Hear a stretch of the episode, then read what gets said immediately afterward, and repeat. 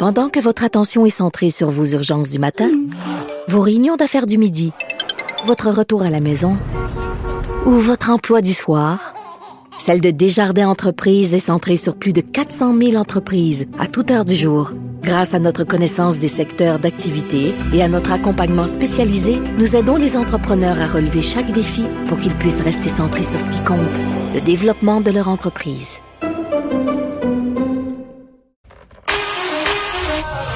Pour elle, une question sans réponse n'est pas une réponse. Geneviève Peterson. Cube Radio. On est avec Jean-Louis Fortin, qui est directeur de notre bureau d'enquête pour la première fois cette saison. Jean-Louis, salut. Salut Geneviève, je suis bien content de te retrouver. Moi aussi, je suis contente euh, de te retrouver. Tu seras avec nous dans les prochaines semaines. Je suis contente de te retrouver parce que c'est toujours le fun de refaire euh, le tour des dossiers avec toi. Aujourd'hui, euh, absolument, je voulais te parler parce que, bon, on a une conclusion, entre guillemets, dans le dossier du futur ex-directeur de la Sûreté du Québec, Martin Prudhomme, qui a annoncé son départ de la fonction publique. Il s'est entendu avec le gouvernement du Québec, il a fait une entente, comme on dit, là.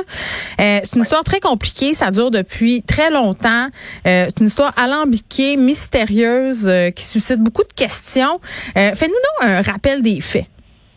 Oui, puis là, tu as dit une conclusion. Je suis pas sûr que c'est une oui, conclusion. Mais entre guillemets, c'est ça. on, va en reparler. Une étape, euh, une autre étape, mais je pense pas que c'est le dernier chapitre de ce livre qui ferait certainement un, excellent scénario de film ou de série policière.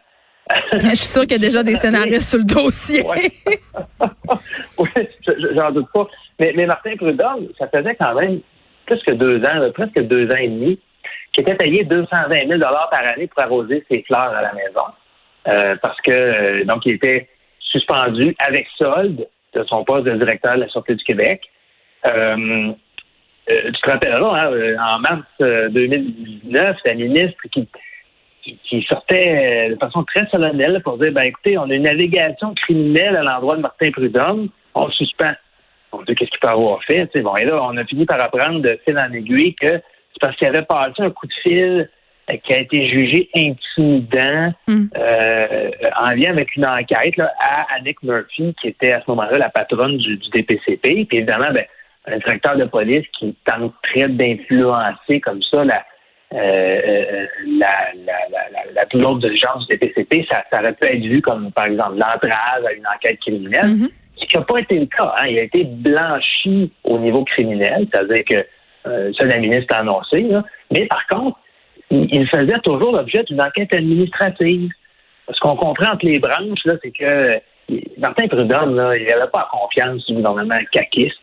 Puis euh, chef euh, de la Sûreté du Québec comme ça, c'est une nomination qui est hautement politique, même si le gouvernement en place ne te dira jamais ça, mais il a trouvé une façon de s'en débarrasser de Martin Prudhomme. Moi, c'est mon analyse. Là.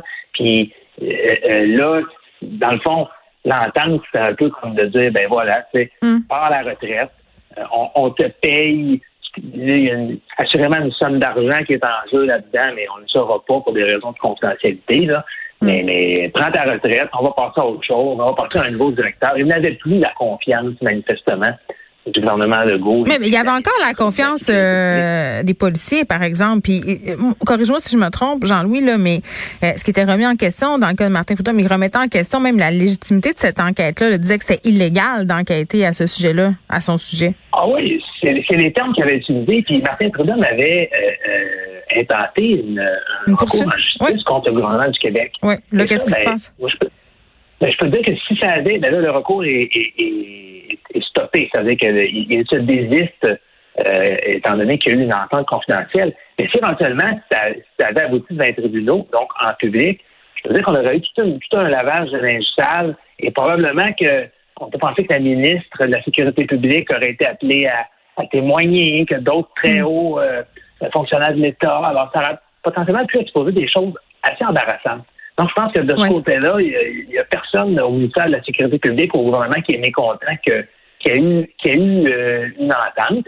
Mais je peux facilement comprendre euh, euh, à quel point, pour Martin Prudhomme, c'est une fin de carrière qui est, au moins, de carrière dans la police. Là, bon, il est relativement jeune, dans la cinquantaine, il va pouvoir travailler encore. Mais c'est une fin de carrière qui n'est pas idéale. C'est un, c'est un homme qui a toujours été très respecté de ses troupes. on n'a jamais entendu quoi que ce soit de négatif à son endroit, euh, que ce soit du syndicat, de, des collègues avec qui il travaillait. Donc, ce n'est pas une sortie, c'est assurément une sortie un peu amère pour lui. après, après une carrière quand même qui l'a mené là, à des fonctions très, très hautes, non seulement le plus important directeur de police du Québec. Il avait été sous-ministre également pendant quelques années auparavant. Oui. Donc, euh, c'est réglé, mais pour lui, c'est triste un peu. Oui, puis Martin Prudhomme qui est allé d'un message euh, quand même assez touchant à ses collègues là, qui, qui leur a dit continuez votre travail remarquable auprès de notre population avec l'engagement qui vous caractérise. Et là, je, passe vite, là, on peut aller lire l'article dans le Journal de Montréal, mais on le sent encore très investi, très émotif dans cette affaire-là.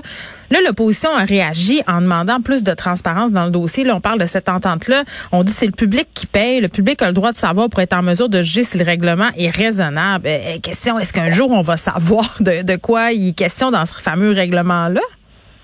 Si on le sait, ça ne sera assurément pas le gouvernement qui va nous le dire, ni Martin Prudhomme d'ailleurs, parce que les deux parties ont signé un engagement de confidentialité.